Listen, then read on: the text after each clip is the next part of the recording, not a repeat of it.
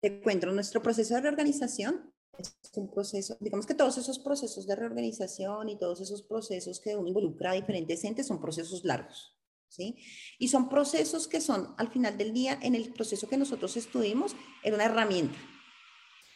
Era una herramienta que nosotros quisimos usar de manera positiva para poder negociar el tema con el sector financiero. Era dirigido únicamente al sector financiero. El resto de nuestras obligaciones están bien, están ok.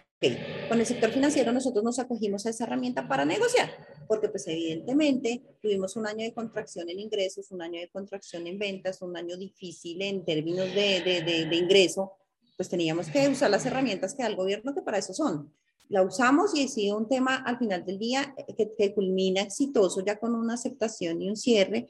Eso fue el 20, hace dos semanas que ya salió la noticia donde fuimos pues hubo un cierre exitoso y ya estamos en la ejecución de eso con los bancos.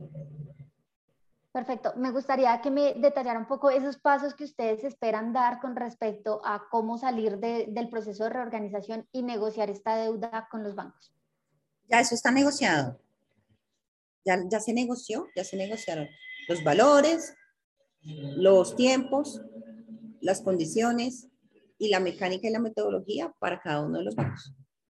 Entonces ya se dijo con cada uno de los bancos cómo va a ser, cómo ya está firmado, ya está en firme, ya está aceptado y ya estamos en, en la ejecución. Entonces con cada acuerdo con cada banco se está ya ejecutando y con cada uno hay unos, unas, unas condiciones diferentes que nosotros tendremos que ir cumpliendo.